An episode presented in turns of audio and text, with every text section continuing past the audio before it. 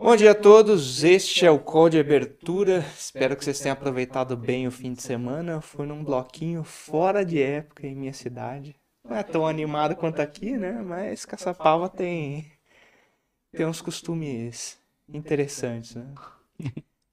Então vamos começar. Estou eu, Alex Martins. Bom dia, Alex. Bom dia. Bom dia, Nicolas Xará, cineasta. Bom dia.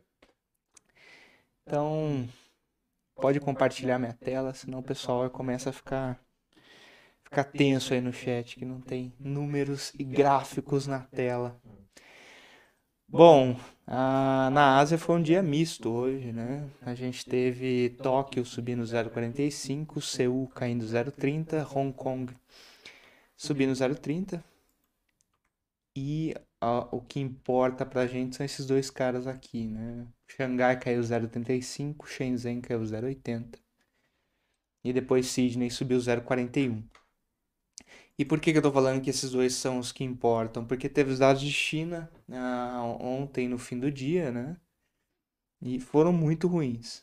A gente teve a produção industrial caindo 3% na comparação com abril de 2021. A expectativa era uma alta de 0,4%.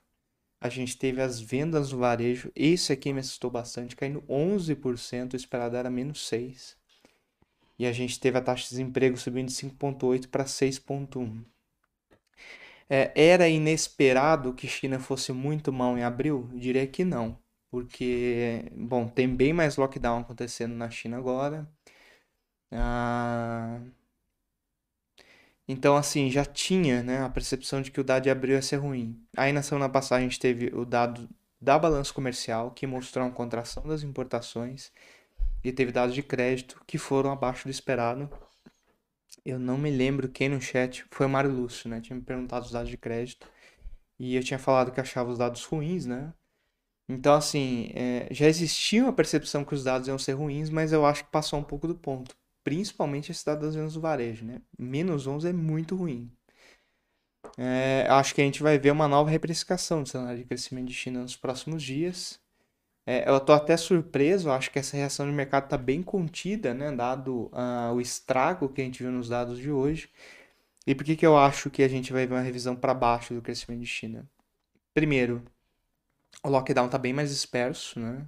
E agora você começa a ter Beijing na, na história também, né? Então antes era uma história de Xangai e adjacências, agora você já tem Beijing. E Beijing é, se, se não me engano, a segunda maior cidade por PIB da China, né? Segundo ponto, é, onde está se reabrindo é, das duas uma. Ou as cidades voltaram atrás, ou a reabertura está muito gradual e mesmo com, com- é, reabrindo, o setor industrial está tendo dificuldade em manter a produção, né? Tá faltando componente. Então, assim, sem avançar muito na discussão, né? Mas, por exemplo, se um caminhoneiro vai de Xi'an para Beijing, por exemplo, ele tem que fazer um teste em Xi'an e quando chega em Beijing, às vezes a prefeitura não aceita aquele teste e tem que fazer o teste novo. E se ele testar positivo em Beijing, ele vai ter que ficar 14 dias travado em Beijing. Ou seja, não encontra, né, caminhoneiro para fazer logística. Então, assim, tá muito, muito problemático toda a questão de reabertura e reconexão da cadeia produtiva na China.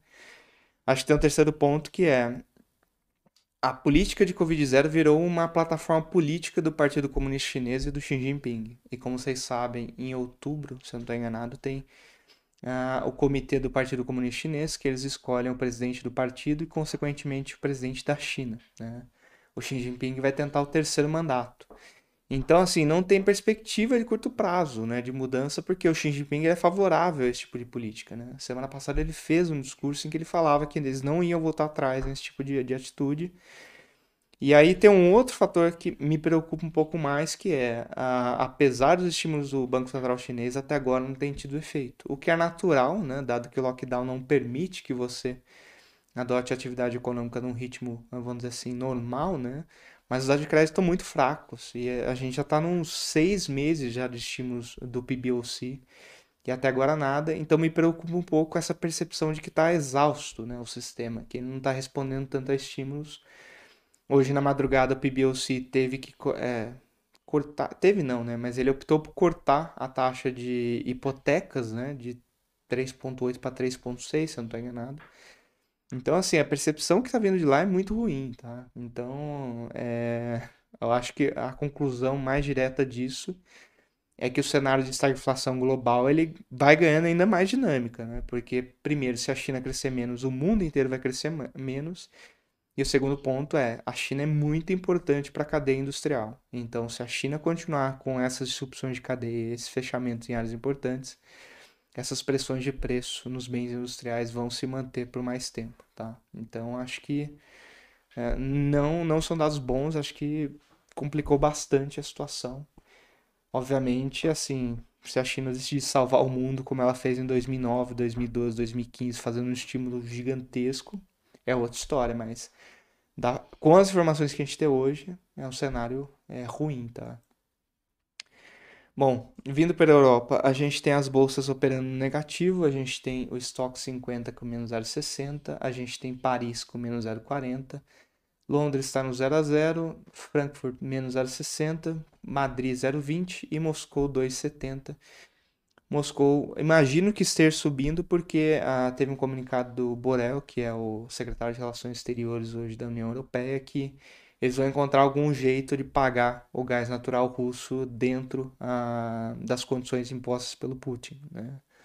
Não está claro ainda né, se eles vão comprar rublo ao mercado ou qual que vai ser o esquema, mas em tese, esse cenário né, de, vamos dizer assim, de interrupção né, do fornecimento de gás está ficando com menos probabilidade. Né? Mas as bolsas estão sentindo né, essa perda de ímpeto. A recuperação do fim da semana passada foi muito forte, né? então é natural que perca né, um pouco dos ganhos que teve nas últimas sessões. Está bem em linha com Nova York. Tá? Mas de agenda, bem tranquilo. E nos Estados Unidos, aí sim, né, as bolsas estão com uma cara bem mais negativa. Né? A gente tem o S&P caindo 0,35, Nasdaq 0,50 praticamente negativo, Dow Jones 0,15 para baixo e Russell 0,40. Essa é uma semana bastante importante para os Estados Unidos, porque a gente tem produção industrial e vendas no varejo de abril na quarta-feira. Então, assim, já tem né, uma mancha negativa no ar por causa desses dados de China. Se os dados dos Estados Unidos decepcionarem também, vai ficando complicada a, a, equação, né? Porque daí as duas é, maiores economias do globo estão acelerando em conjunto, né? Europa nem vou entrar no, na discussão aqui, porque isso aí já tá azedo mesmo, né? Mas, além disso, na terça-feira a gente tem a, o discurso do Paulo, né?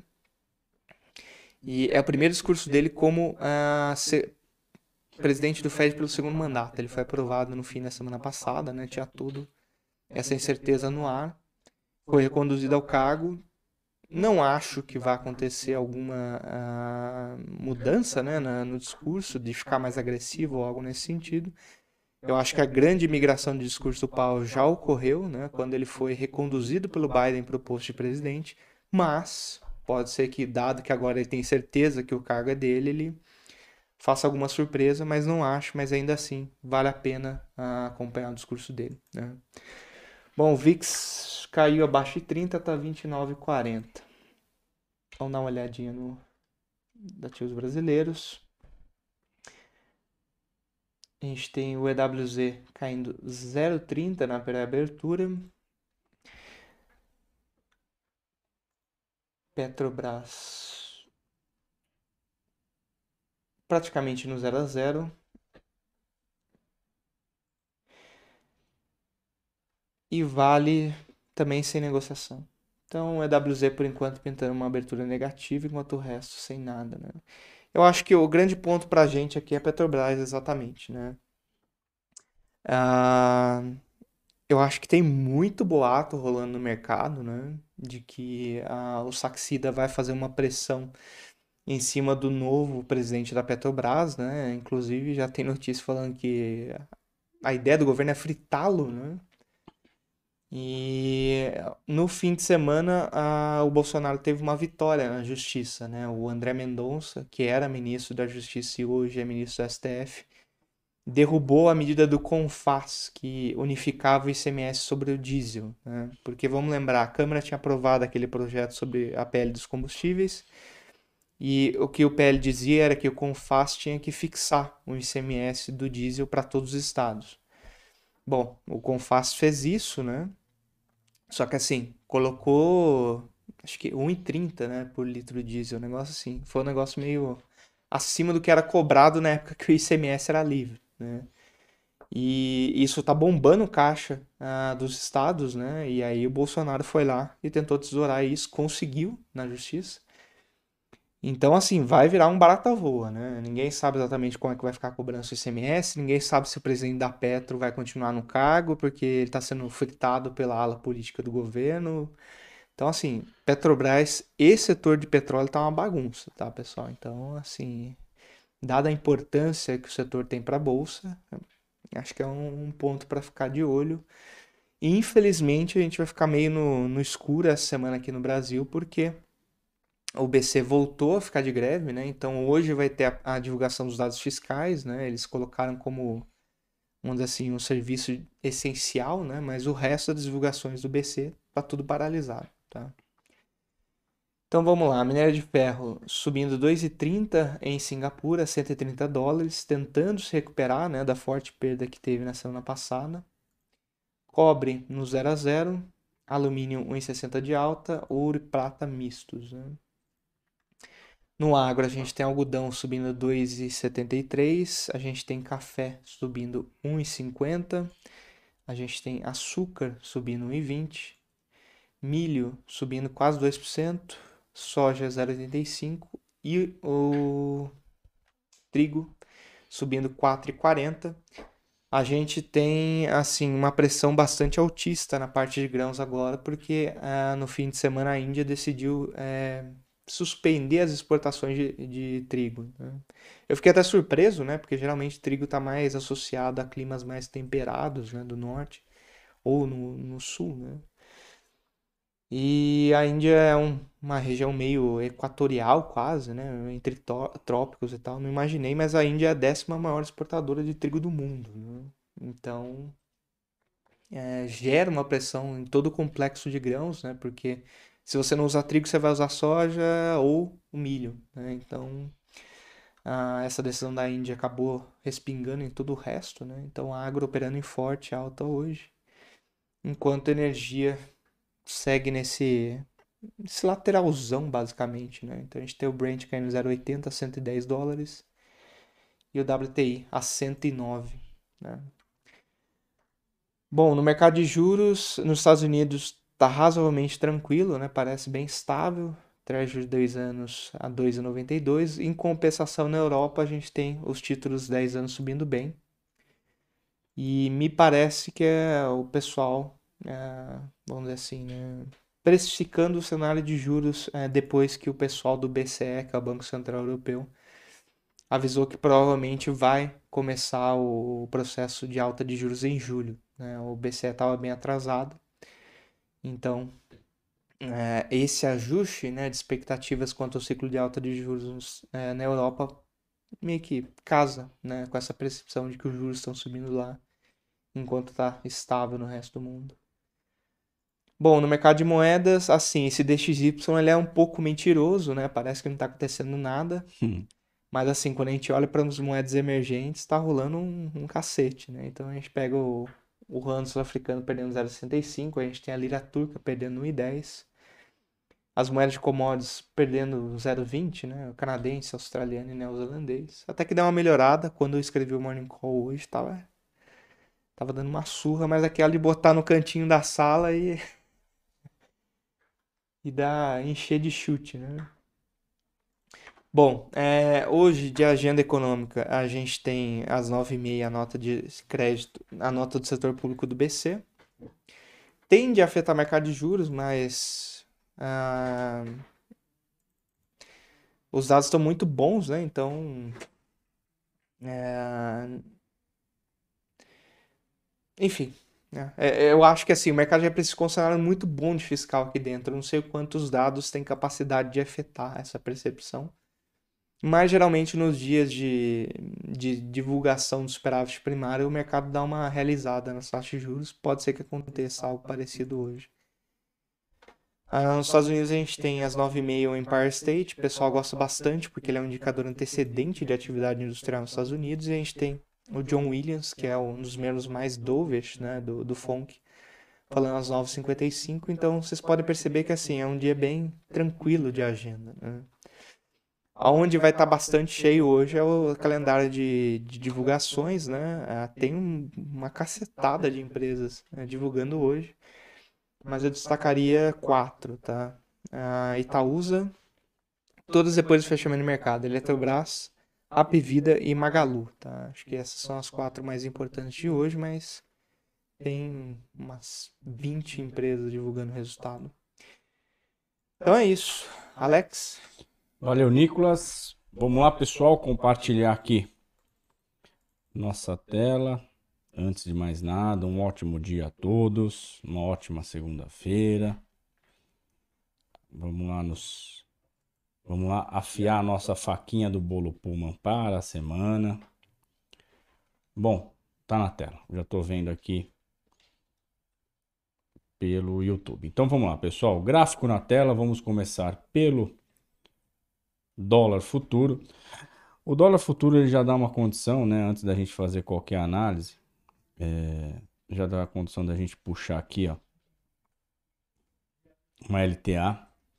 Eu acho que já temos aí praticamente três fundos, né? Já dá para a gente traçar LTA e vai servir aí como referência se o mercado quiser ativar novos movimentos de venda. Na sexta-feira, quem estava com, com, comigo ali na sala ao vivo, é, eu alertei para um possível fluxo vendedor por conta né, até dos leilões de terça-feira de NTNB. E quem né, de, do investidor estrangeiro estivesse interessado né, em participar desse leilão, teria até sexta-feira para fazer o ingresso dos recursos, dado que o nosso câmbio aqui é D mais 2. É, perdendo a região até no call de abertura, falei sobre essa região do 5134, coloquei até em vermelho porque alertei, pessoal, abaixo do 5134, por favor, não insistam na compra, não tentem pegar a faca caindo. É, o mercado confirmou o topo ali de quinta-feira, deixando ali um topo na região 5240. Só que veio também para testar essa LTA e recusar. Fechou bem próximo na, na região de suporte, 5088, próximo também a VWAP mensal e também muito próximo aí à média é, de nove períodos, a média mais rápida do nosso gráfico diário. Tá? É, Para hoje, temos uma, um, um, cenário de moedas emergentes sofrendo um pouco mais. Resta saber o quanto desse cenário externo pode contaminar o nosso interno. Temos dois candles bem negativos, né? quinta e sexta praticamente o mercado performou aí bem forte na venda, embora tenha deixado alguns, é, alguns topos no, no intraday deixou a sombra também confirmando a força desse movimento vendedor, tá? Caso o mercado então perca essa região dos 5070, 5065, vai acionar novos movimentos de venda, tentando buscar aquela região próximo do 5012, 5012 5007, que era um ponto que ficou aí na memória de vocês. A gente falou muito sobre ele há, há duas semanas atrás. Foi o ponto onde, quando rompeu, jogou o dólar para cima mas é, eu acho que para curto, né, para início de semana, talvez o mais provável é que a gente tende a respeitar essa LTA, tá? E aqui a mesma coisa, violando esse, essa região é, do deixa eu até mudar a cor, de, a cor vermelha para cor verde, violando essa região dos 533, 530 para cima, tá?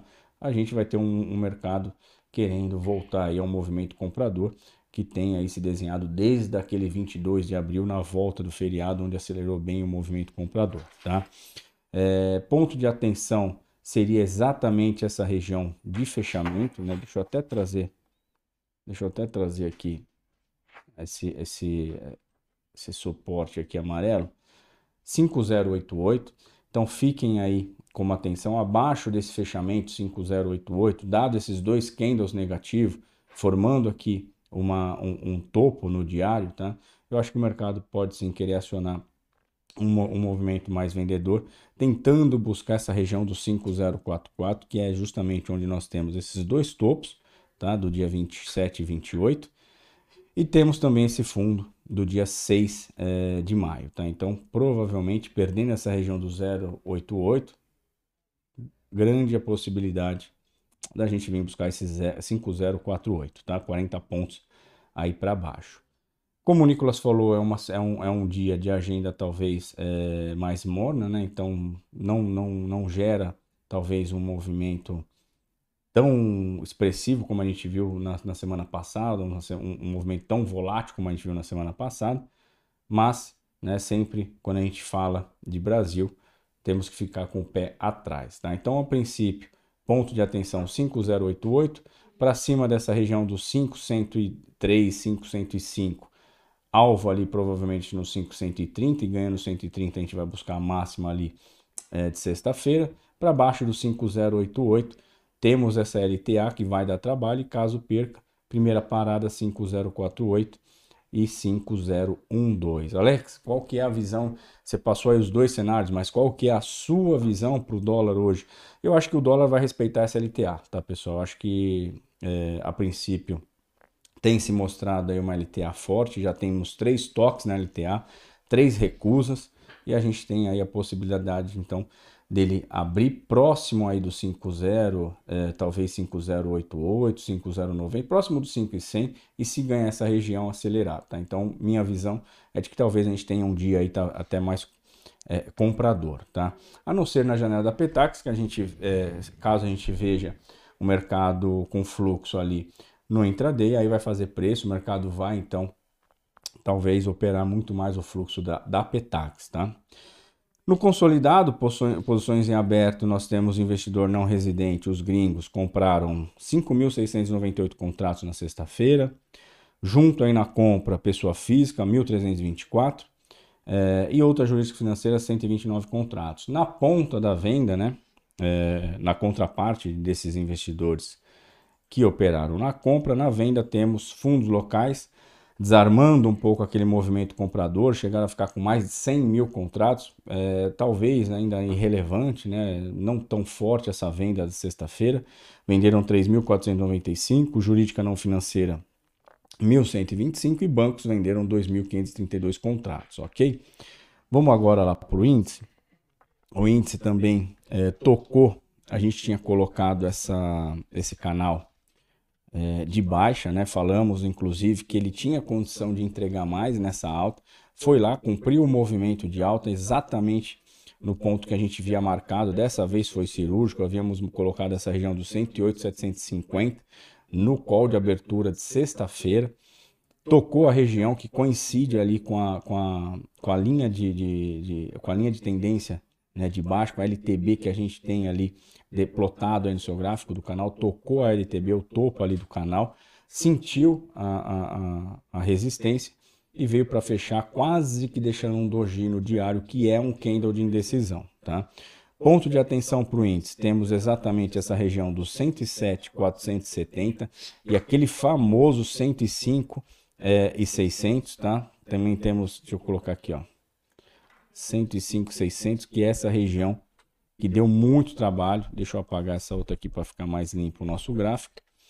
E essa outra que é a região de fundo. Tá? Então, é, graficamente, e eu gosto desses movimentos, né, quando o, o índice toca né, o, o, topo do canal ou o fundo do canal de alta, mas nesse caso um canal bem vendedor, tocou a região, sentiu, deixou um doji, Trabalhando abaixo dos 107,470, podemos ter um movimento de venda tentando buscar exatamente essa VWAP mensal, tá? Na região dos 105, 106 e 300, tá? Média de 9 muito próxima também ali da VWAP, 106 e 700, então a gente tem aí talvez primeira região de parada, caso o mercado perca essa região de fechamento, 107, 107 e, deixa eu trazer aqui para cima, 107, 100, caso perca essa região, essas duas é, médias vão servir aí como possíveis novos alvos, região de 106 e 400, 106 e 600. Daí violando essas duas, perdendo esses dois suportes, próxima parada 105 600. Alex, mas qual a sua opinião, né, é, para o índice hoje? Você passou aí de novo os dois cenários, né?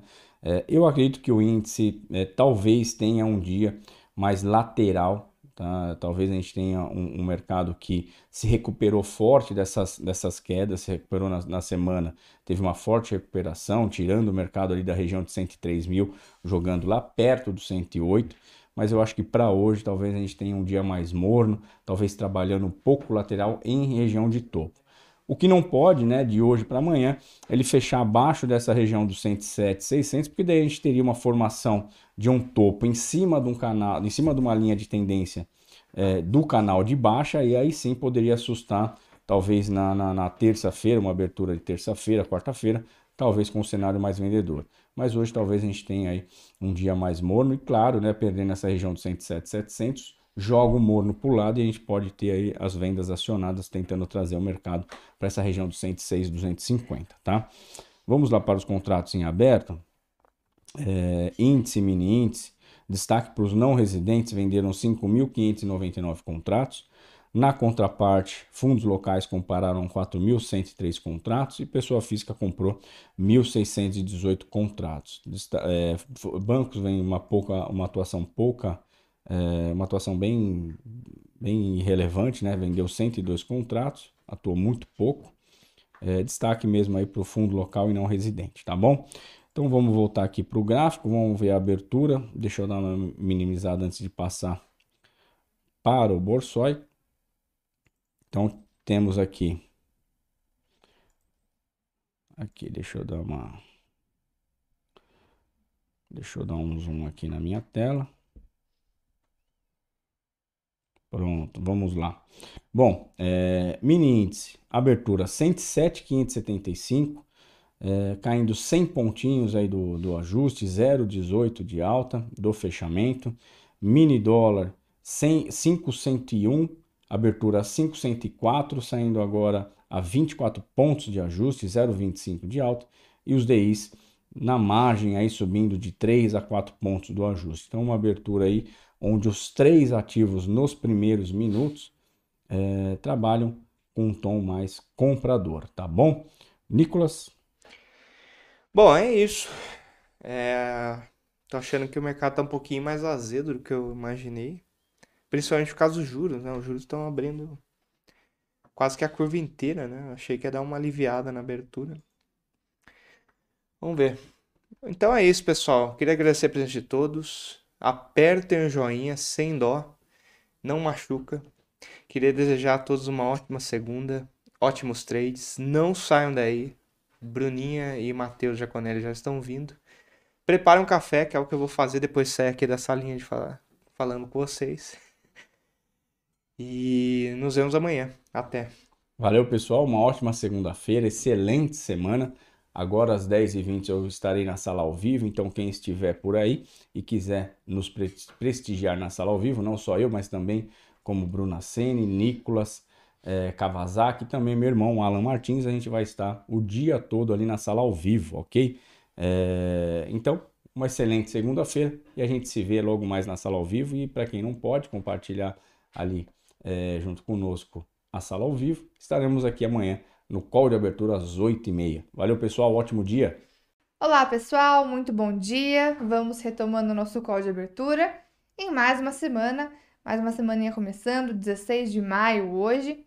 E agora nós vamos para a parte do call onde abordamos mais a parte corporativa, né? Notícias de empresas, que a gente tem que ficar de olho.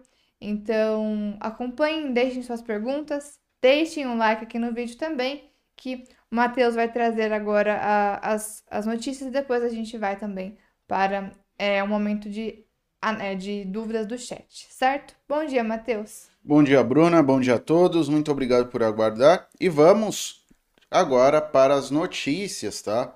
Falar primeiramente aqui, compartilhar a tela com vocês sobre as commodities, tá? Compartilhou aí ou não? Sobre as commodities. Hoje o minério de ferro ele teve uma alta bem considerável lá em Dalian, tá? Alta de mais de 3%.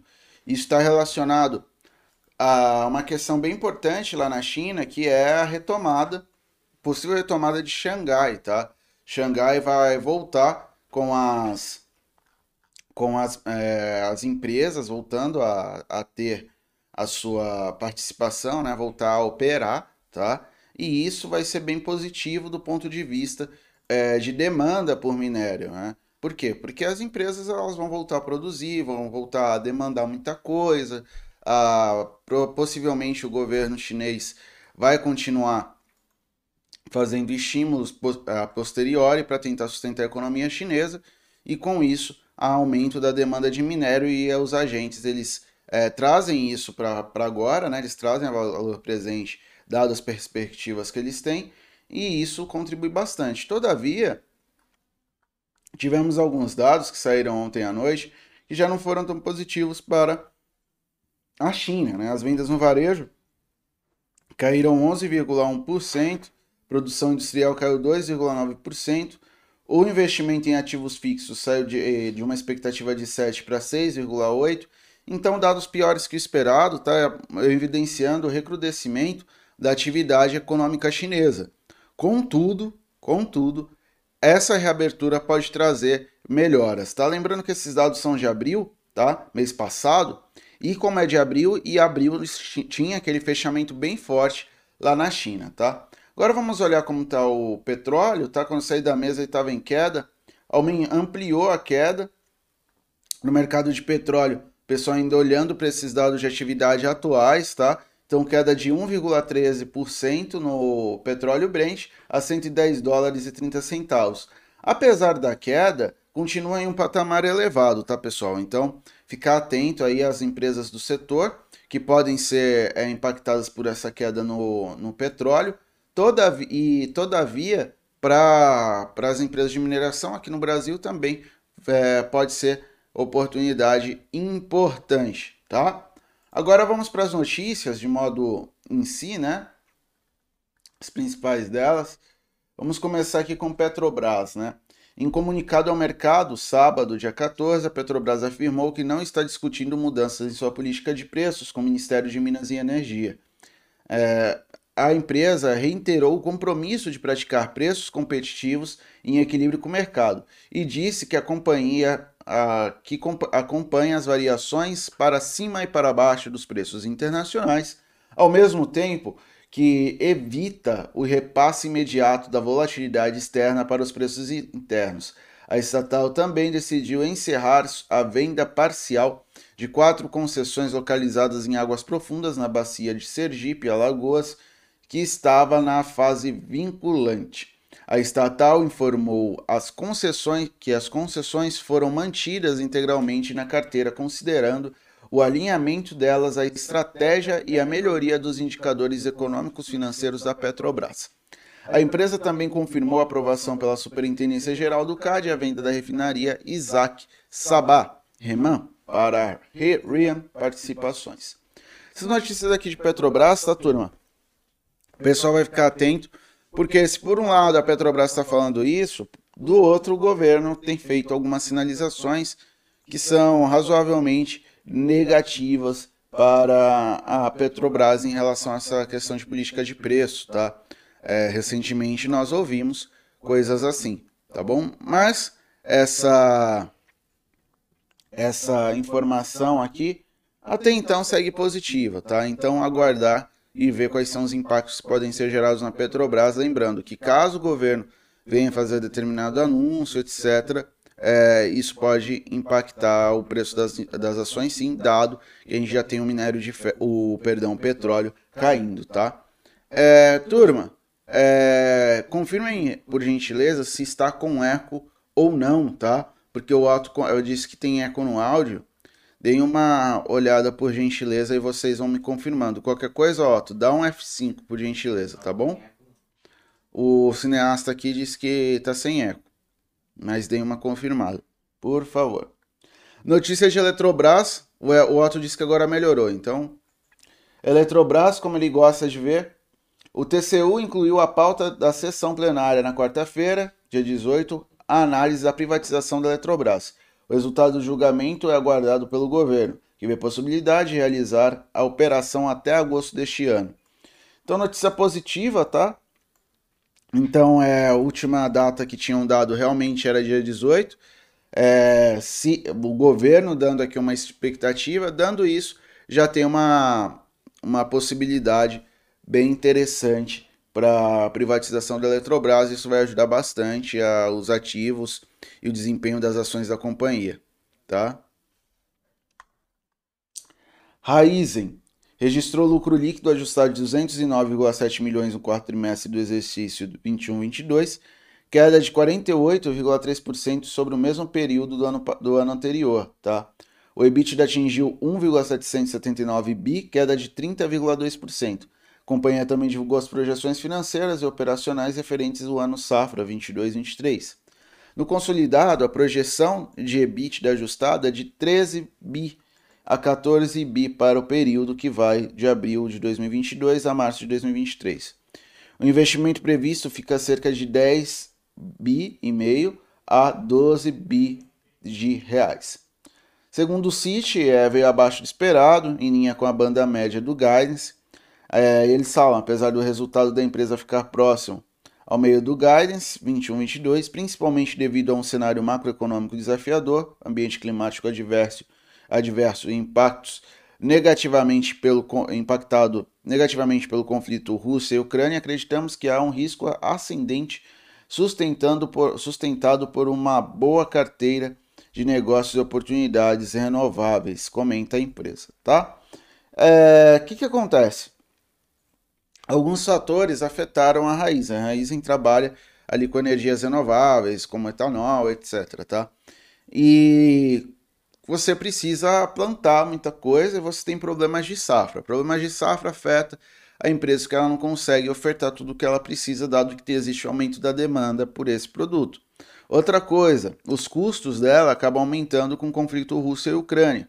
E a macroeconomia com um cenário mais difícil, né? Então, vou pegar aqui só alguns indicadores da Raizen para a gente confirmar.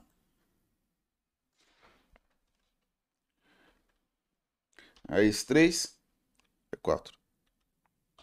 4.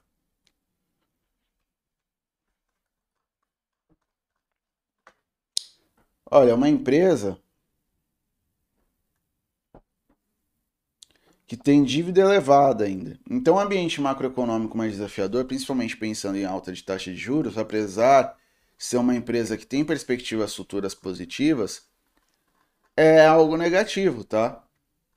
Por quê? Porque o custo da dívida também aumenta, certo? Então é para isso que a gente olha com um certo um certo receio tá? E é isso que estão olhando aqui. Todavia, o cenário olhando para frente é de energia renovável, é, bem assim, sendo uma entre aspas bola da vez, né? Existe essa questão de transição energética e algo que deve ser bem positivo no futuro para a raiz, tá bom? Apesar dessas questões atuais ainda estarem interferindo bastante aí no resultado da empresa. A Cirela teve um lucro líquido de 161,7 milhões no primeiro trimestre de 2022, que era de 16% em relação ao mesmo período do ano passado. A receita líquida da construtora é, chegou a 1,231 bilhão entre janeiro e março, representando um crescimento anual de 22,7%. Então, quando a gente pensa em DRI, a gente já olha que dentro da estrutura teve um avanço de custo para a empresa, tá? É, para a XP vinha com a expectativa, do lado positivo veio a receita líquida acima das projeções. É, de, dizendo que a receita foi impactada por maior andamento de construção das unidades já vendidas, impulsionando o reconhecimento de receita no trimestre. Ou seja, a empresa ela vende, ela está construindo, assim que ela começa a construir, tem um avanço na construção, isso acaba sendo reconhecido, tá? Então, algo positivo aí para a Cirela mas o lucro que a gente ainda olha, aí avanço nos custos, fica de olho nisso. A Cosan teve lucro líquido ajustado no primeiro trimestre de 263,1 milhões de reais, queda de 69,1% na comparação com o mesmo período de 2021. O EBITDA pro forma é, ajustado atingiu 2,7 bi, alta de 4,8%. É, a Jax aqui fala que veio dentro do esperado, diz que ela tem um portfólio equilibrado, é, ela recebe um benefício do açúcar e etanol mais alto, maior volume da Compass, que é gás, né? E ganho de eficiência operacional na Move, que é, digamos assim, logística. Né? Mas o que, que acontece tá, quando eu olho para a Cosan? Esse açúcar e etanol mais alto, não beneficiou muito a Raizen, tá? Por quê? Porque teve a questão, é, é, questão da Rússia e Ucrânia e também a questão ambiental afetou a, afetou a Raizen. Se afetou a Raizen, afetou a Cosan, certo? Então, por um lado, isso é bom? É, aumento de preço, mas é aqui, entendeu? Então, é algo que, por exemplo, não está afetando uma outra empresa que trabalha é, com safra, essas questões por ser agro, que é a SLC, essas coisas não afetaram a SLC, mas pelo jeito estão afetando a Raizen e, por consequência, afetou a Cosan. Então, eu acho que eu mudaria essa concepção aqui, tá? É, ter, isso é benefício, mas teve outras questões que afetaram também. Por isso que veio com lucro abaixo do esperado, né? Veio com lucro é, que caiu e foi uma queda de 70%. Então, aqui nesse caso, eu discordo um pouco aí do, do pessoal da, aqui dessa casa, tá? A CEMIG reportou lucro líquido de 1,455 bi no primeiro trimestre de 2022, alta de 244,6% em relação ao mesmo período do ano anterior. O EBITDA ajustado cresceu 15,6% para 1,916 bi. A empresa anunciou as projeções financeiras informadas no formulário de referência crivado em maio de 2021, referentes aos anos de 2022 a 2025, em razão de incerteza do cenário externo e seu impacto nas estimativas futuras e premissas macroeconômicas.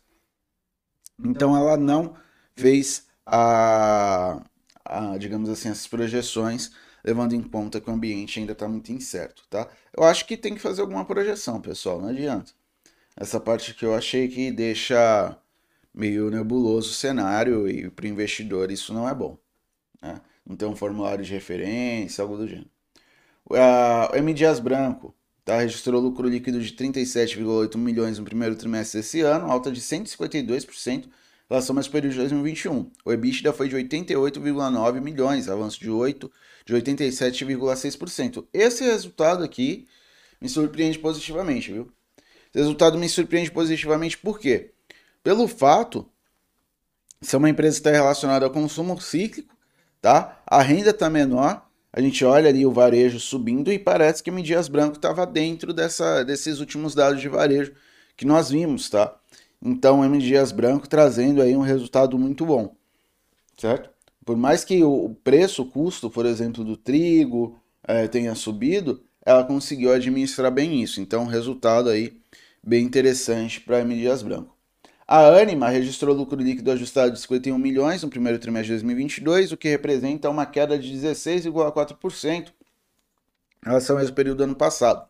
O EBITDA ajustado somou 339,1 milhões nos primeiros três meses do ano, um avanço de 143,6% em comparação com 2021. A receita líquida totalizou 902,4 milhões, na mesma base de comparação, com um crescimento de 120,8% em relação ao mesmo período do ano. Queda no lucro aqui, aumento de custo, possivelmente, mas a receita se elevando, então é um sinal positivo para a empresa, tá? É, Matheus, então você acha Anima bacana? Não necessariamente, tá? A gente for pensar em Anima, ainda é setor de educação, ainda precisa provar muita coisa. É alta de juro afeta financiamento estudantil. Vamos colocar aqui, vamos colocar aqui. Anima.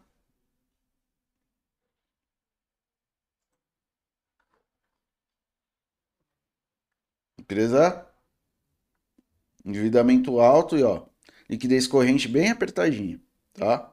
Ó, não degerar margem, certo? Então é ROI ruim, então não é o tipo de empresa aí que eu acho interessante, tá? Aí, principalmente, primeiro que por educação eu acho que é um setor que tem ali seus riscos, e essa empresa que no caso eu não vejo. É interessante. A Orem, antiga CESP, tá? É geradora de energia, registrou lucro líquido de 17,79 milhões nos primeiros três meses de 2022. Se comparado com o desempenho pro forma que a companhia teria apresentado se já estivesse com a atual configuração no, no primeiro trimestre de 2021, o ganho atual corresponderia a uma queda de 86,9%. O EBITDA recuou 43,3% para 294,2 milhões de reais, tá? é, resultado ruim aí de Auren, tá? Então, toda essa questão aí também, que, querendo ou não, acaba afetando ali uma questão de custos, etc., e que acaba afetando a empresa. Essa queda no EBITDA preocupa, porque é o lucro que, digamos, que se transforma, gerado com as operações, que gera caixa para a empresa. Então, eu acho que é um resultado bem ruim, tá? Bradesco comunicou que sua subsidiária Bradesco Financiamentos detectou um incidente relacionado exclusivamente a ela, que pode ter permitido visualização não autorizada de dados de contratos de financiamento de veículos de aproximadamente 53 mil clientes. Dado ruim para Bradesco, dado de segurança cibernética. É, localiza, é, Conselho de Administração da Localiza aprovou a vigésima emissão de debêntures da empresa. São 300 milhões de debêntures simples não conversíveis em ações com prazo de 5 anos a partir da data de emissão ainda não definida. Serão emitidas 300 mil debêntures com um valor unitário de mil reais em série única.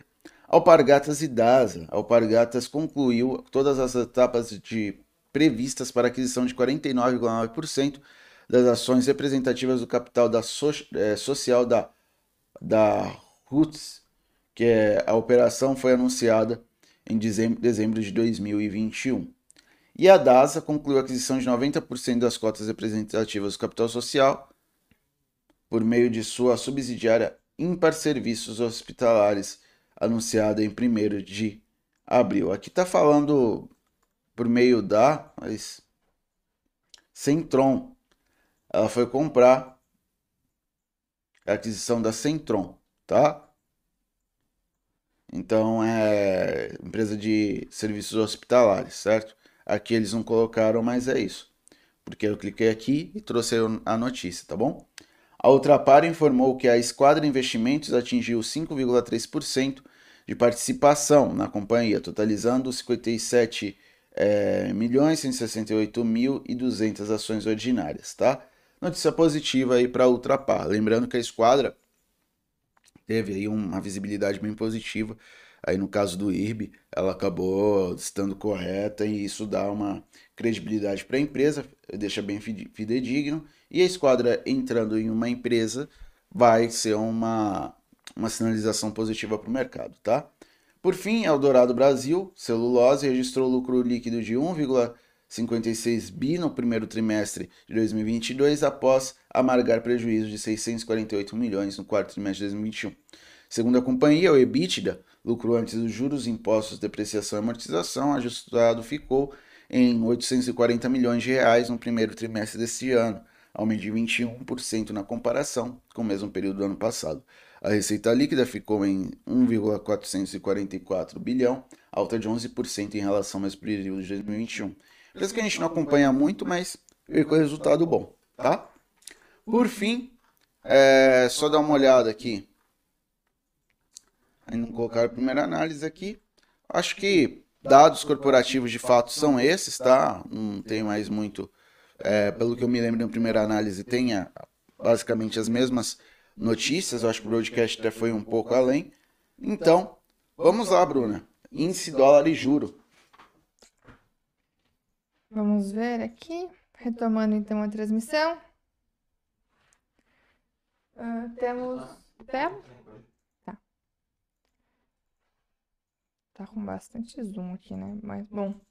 Vamos lá. Uh, ah, para o índice hoje, o que nós temos é um comecinho de semana com movimento de recuperação, tá? 0,19 de alta por enquanto aqui para o índice. Olhando graficamente, realmente aquele suporte nos 104 mil pontos foi respeitado semana passada. E agora o índice segue nesse movimento de repique, de recuperação. Quanto isso, o dólar O dólar que está em um movimento já de tendência de alta, né? Acabou por ter um movimento de realização no final da semana passada. Então, quinta e sexta, tivemos dois dias seguidos de queda para o dólar, que bateu 5,23 como uma importante resistência. Começou esse movimento de, de correção e hoje nessa segunda pela manhã. Ó o Pepa aí. Tá quentinho aqui. Tá quentinho aqui. ah, valeu, Pepa. Pepa Tá gosta do calor, hein? Como eu. Pepa, Você deve ter ouvido, mandou um abraço aí para todos. Então, eh, por dólar, movimento de, re- de correção agora, né? Apesar da tendência ainda ser de alta. O dólar bateu no 5,23, começou essa correção. Hoje tem um dia de alta também. Então, é 0,29 de alta para o dólar. É um movimento que acompanha a alta do índice, tá? Para a semana, vale acompanhar aqui até o, esse movimento do Ibovespa, que começou com recuperação no final da semana passada. Eu ainda vejo que tem espaço essa semana. Temos ali perto dos 109 mil pontos uma resistência, que pode acabar encontrando alguma barreira para romper, mas a gente começa a semana com uma expectativa um pouco mais otimista de uma continuidade dessa recuperação, apesar da tendência ser de queda ainda para o índice, né? Nesse caso, eu estou com o Ibov à vista na tela. É, nós temos essa perspectiva um pouco mais otimista para essa continuidade da recuperação, que começou na quarta aí da semana passada, e agora também no teste da resistência, região de 109 mil pontos, é uma importante região para acompanharmos ao longo da semana, tá? Dito isso, vamos para as dúvidas do chat, certo? Certo, Camil. Camil? O Igor Medeiros, ele pede análise técnica e fundamentalista. Bom, já vou olhar o gráfico, então depois passo para o Matheus poder olhar os fundamentos. É, Camil, sendo bem sincera, não é uma ação que eu gosto tanto do gráfico, tá? Uma ação bem rabiscada. E vamos dar um zoom aqui e olhar de forma geral aqui esse movimento de Camil. Ela abriu capital em 2017, ficou de lado por um longo período, teve um movimento de alta forte em 2020, na recuperação ali do pós-pandemia, porém, uh, voltou para o movimento de queda ali em junho, em junho não, perdão, em, em outubro já de 2020, começou o movimento de realização que perdura praticamente até agora, tá? Tivemos um período aqui de recuperação para Camil, mas a ação, no fim, continua nesse movimento mais amplo, voltou né, para esse movimento mais amplo de tendência de baixa. Nós temos um grande canal de baixa se formando aqui, um teste importante de suporte nessa região do 840, e no fim, tendência realmente de baixa agora para Camil, que no gráfico diário pode até, até mesmo estar formando uma bandeira de baixa, tá? Então, esse é um papel de fato que tem esse longo movimento de tendência de queda. Não tem sinal de reversão por enquanto. Para swing trade é uma ação que eu não gosto tanto porque rabisca muito, é difícil deixar algum padrão mais técnico que realmente confirme dê oportunidade de entrada.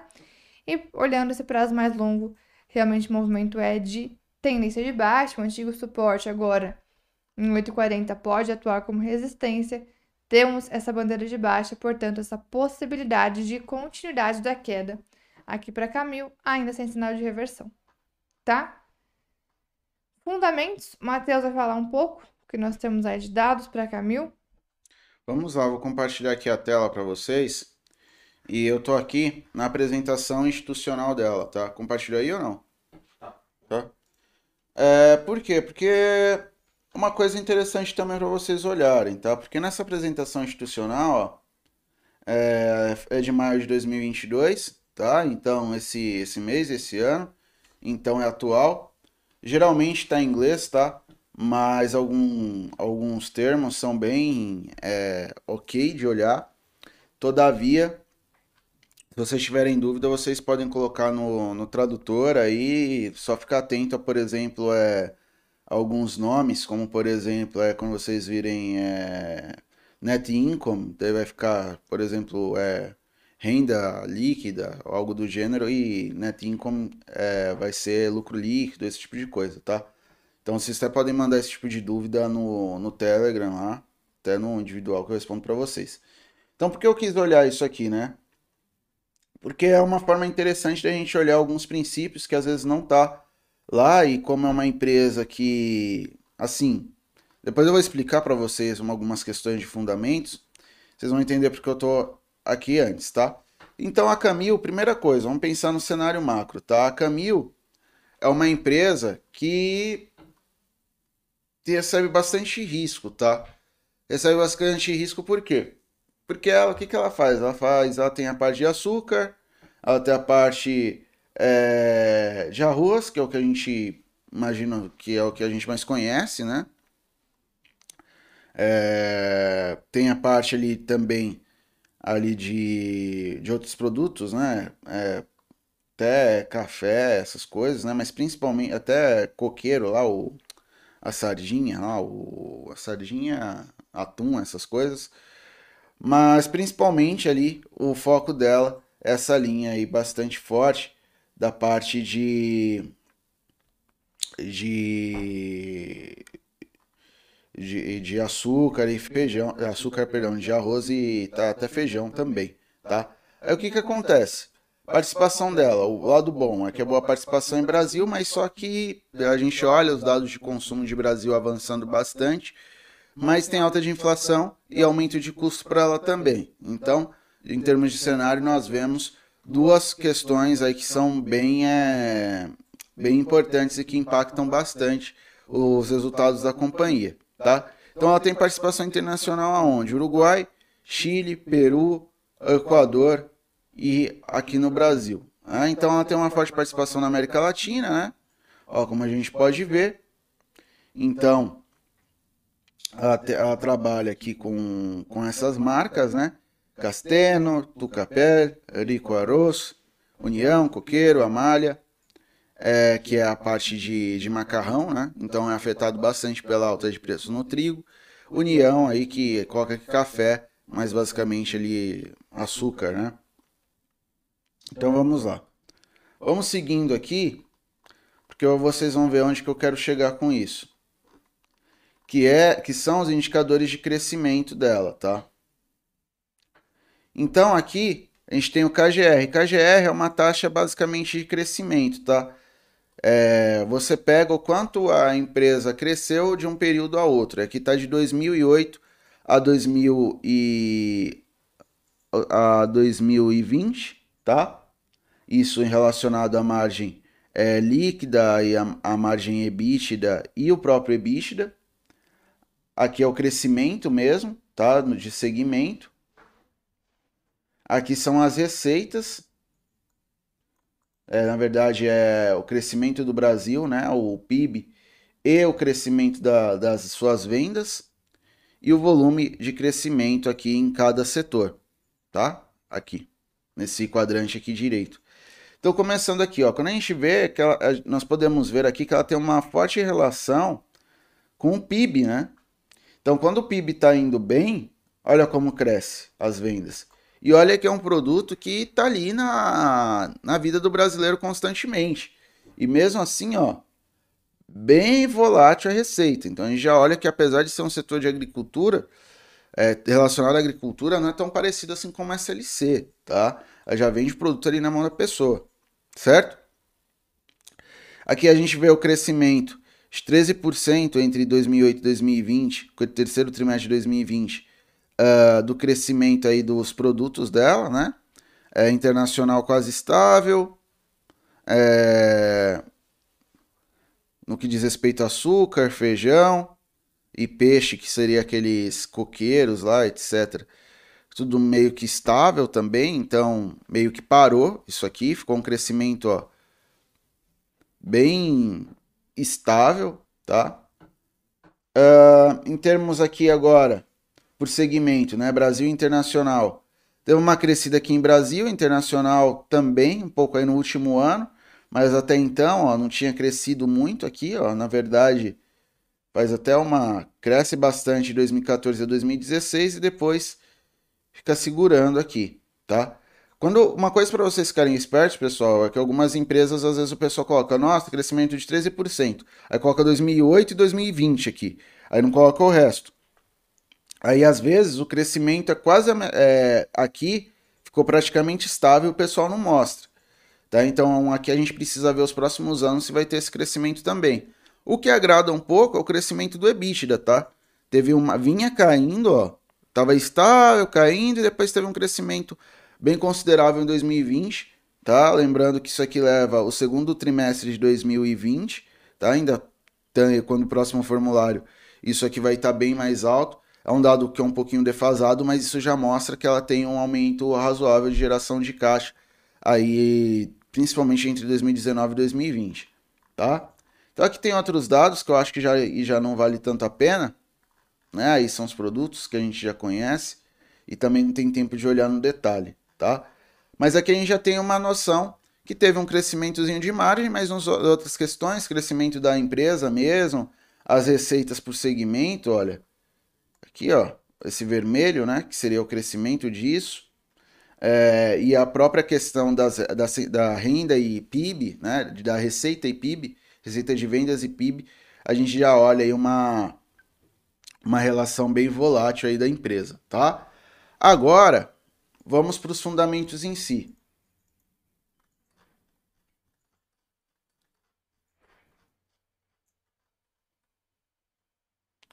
É uma empresa de PL alto, tá?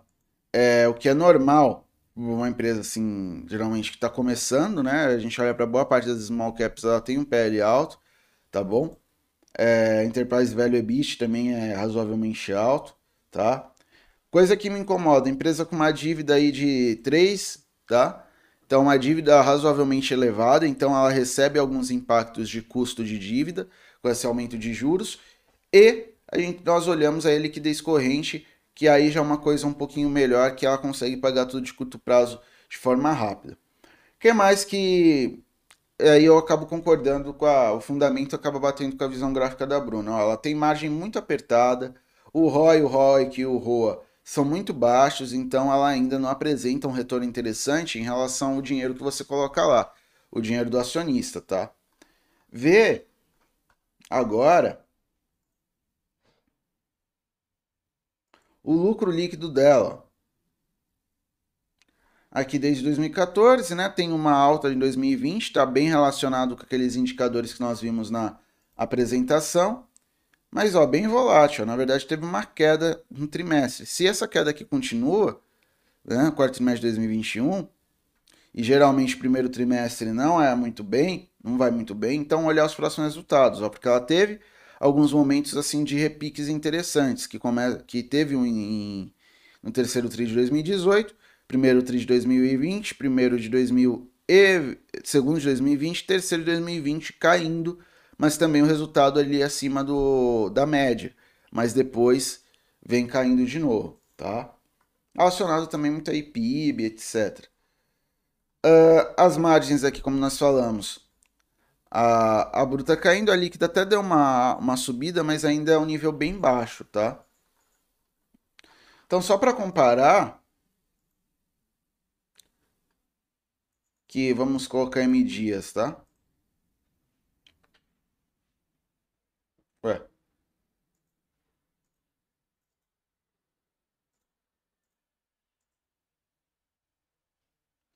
Olha, M Dias tem um PL mais, mais interessante.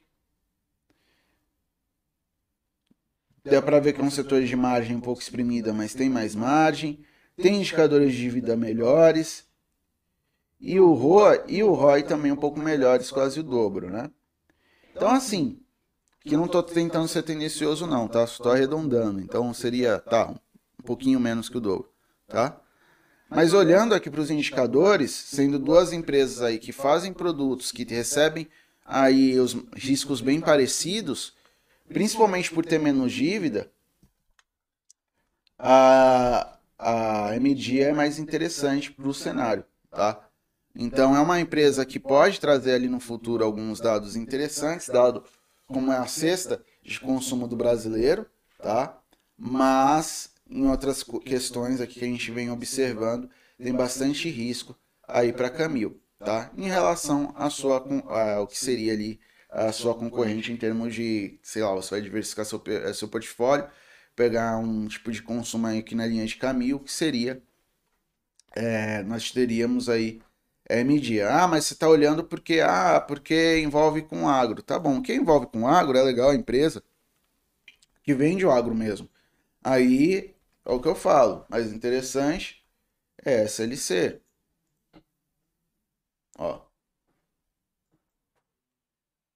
Tá vendo?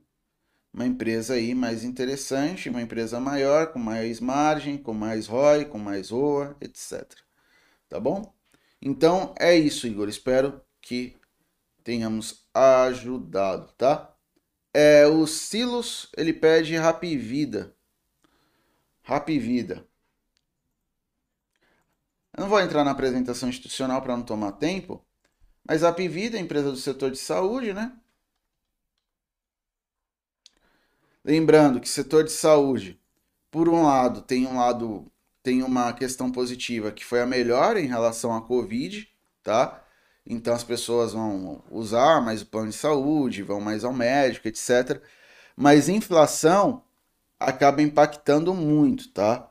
É uma empresa de PL elevado, então em, em momentos de alta de juro, geralmente são empresas que são é, impactadas, tá? Ó, e o PL subindo, tá? Ok, é expectativa em relação à empresa, mas um PL muito alto, tá? Enterprise Value EBITDA, nossa, é praticamente sete vezes o do que é o Ibovespa. Tem um endividamento bem considerável, tá? Uma liquidez corrente apertada, margem apertada, ROI, ROI que ROA. Para mim esses números são baixos, tá? Todos abaixo de 5. Olha a margem caindo. Vamos ver a geração de lucro dela, tá?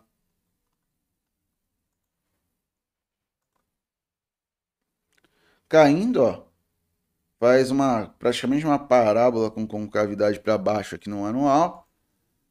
E os resultados são meio, olha, caiu, subiu aí no quarto tri desse ano, do ano de 2021, mas até então vinha apresentando uma decrescente e até uma certa estabilidade aqui, ó. Então, não é o tipo de empresa aí que eu indicaria, dado esses fundamentos, tá? Ó, margens decrescentes, isso eu não vejo como algo bom, tá? Bruna, quer dar uma olhadinha gráfica rapidinho aí na Rapvida? Vamos. Entrou minha tela? Uhum. Bom, Rapvida, é, graficamente, 2018 abriu capital, teve ele movimento de alta até a pandemia. É um papel que teve um movimento de recuperação, voltou para os níveis antes da, da pandemia, chegou a andar bem, porém começou um movimento de tendência de baixa ali em fevereiro de 21, que perdura até agora. Nós temos um longo canal de baixa para a Vida, então, por enquanto, sem sinal de reversão de fato, é uma ação que eu teria bastante cautela também com, com compras, tá? Se fosse para pensar em alguma entrada agora de App Vida, seria muito mais nessa linha de tentar pegar alguma recuperação, visto que ela buscou semana passada um suporte, teria espaço para recuperação dentro do canal, porém, olhando para a tendência de App Vida, o movimento ainda é de queda, tá? Então, entradas agora, no máximo, para tentar pegar algum repique, alguma recuperação depois desse forte movimento de queda anterior. Eu vou dar uma espiadinha rápida aqui no o Otto perguntou de Sanepar, no gráfico. Sanepar 4. Então vamos lá. Essa é uma ação que tá, está sofrendo bastante, assim como as demais do setor, nesse pós-pandemia também. Sanepar teve seu primeiro movimento de recuperação, mas logo em 2020, em julho, já voltou a cair e já tem alguns meses agora que o papel está de lado, tá? Vamos dar um zoom aqui. Sanepar está numa grande consolidação, grande lateralização aqui. Não vejo entrar enquanto não sair desse caixote aqui, dessa grande consolidação. Ok? É basicamente isso. Tem um suporte imediato em 3,90, o principal é 3,60, resistências em 4,10, depois tem um próximo nível na região do 4,20. Mas é uma grande lateralização ali para Sanepar tá? Bom, vamos para os leilões? Vamos, vamos para os leilões. Vamos lá. Destaques de queda e de alta. Até que tá bem equilibrado aqui entre altas e baixas. Quem tá caindo forte por enquanto, hoje, é, vamos ver se não tem algum ajuste até a abertura, é claro, né? Muitas vezes o leilão, o leilão começa um pouco distorcido, mas é Bradespar, Edux, Viva, Banco Pan, Enalta, Valide, Eternite, Bid, é, como, aparecem como destaques de queda, Hum. tá? Em alta, nós temos Anima, MRV, Rumo, Sul América, Eneve, Light, Local Web, Eco Rodovias. É, ainda acima de 3% de alta, a TOTUS, a Equatorial, CSN também em um movimento de recuperação, subindo 2%. Os Minas 1,30%. Então, são alguns dos destaques e mais uma vez um dia começa até que bastante equilibrado entre altas e baixas por aqui, tá?